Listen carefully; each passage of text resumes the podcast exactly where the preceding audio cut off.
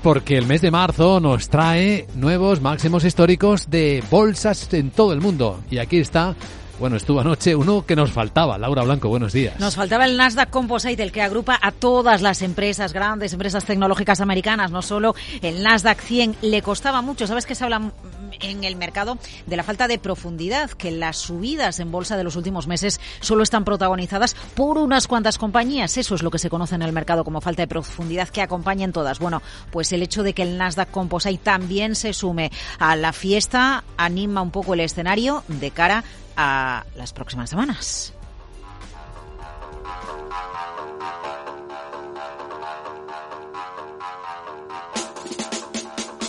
Bueno, somos conscientes de que todas las bolsas y anoche el Nasdaq Composite cerrando en 16.091 puntos, batiendo un récord que no se marcaba desde hace más de, bueno, desde el año 2021, ¿eh? Luis Vicente, noviembre de 2021. El anterior récord lo tenía en 16.057. Todas las miradas se ponen sobre las grandes compañías tecnológicas.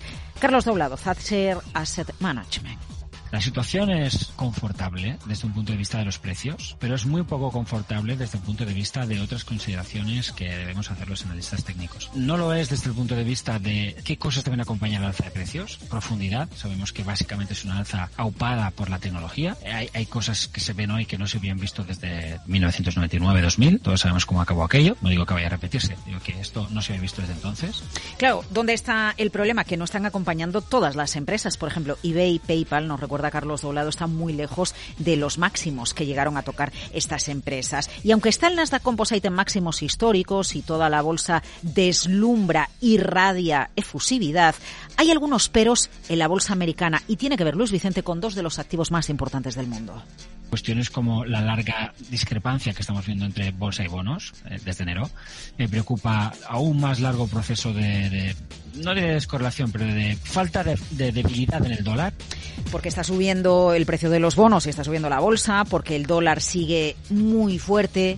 Dice Gerardo Ortega, desde gerardoortega.es, que el mercado está en una zona crucial, clave, que si pasa algo, pasa aquí, pero que recordemos que aunque se viene desde hace mucho tiempo diciendo que no todo puede explicarse con las grandes compañías, realmente sí se está explicando con las grandes compañías tecnológicas. Una de las cosas que se planteaban precisamente cuando el mercado recuperaba era no, no, la reacción al alza está liderada por unos pocos valores y no debiera ser sostenible. No, el tema es que sí ha sido sostenible y fíjate dónde estamos. La cuestión es que desde el punto de vista por teoría de Dow, ahora y aquí es donde tiene de verdad peligro lo que está aconteciendo. Bueno, insisto, mejor que el mercado supere, mejor que el mercado se lleve determinadas zonas por la parte de arriba y converja y entonces tengamos bueno, pues la fiesta la fiesta.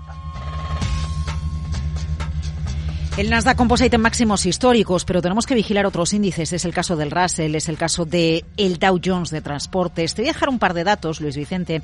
Mira, desde diciembre del año 2022, eh, el Nasdaq Composite subió un 57% que no está nada mal. Pero desde diciembre de 2022, Nvidia sube un 463%, Meta un 323%, Amazon un 116%, Tesla un 79,1%. Por cierto, por cierto, ya que te cito el caso de Tesla, eh, Nvidia sigue batiendo día tras día el número de acciones movidas en el mercado en relación a Tesla, porque Tesla hace muy pocas semanas era el título más negociado de la bolsa americana y Nvidia sigue siendo la estrella. Bueno, lo demuestra este otro dato que te dejo.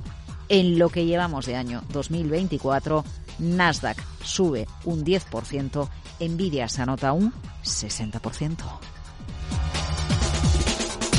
Ahí están los reyes americanos del mercado, pero ojo, que le está saliendo un buen competidor en términos de rendimiento en el lado asiático. El Nikkei con el máximo histórico alcanzado esta mañana hace unos minutos, el Nikkei ya ha dado una rentabilidad en lo que va de año del 20% en un año del 45%. Y si miramos en un plazo mayor de 5 años, estamos hablando de que para la bolsa de Tokio, tantos años dormida, dormilada, y sin datos macroeconómicos que estén acompañándola, en 5 años, un 90%.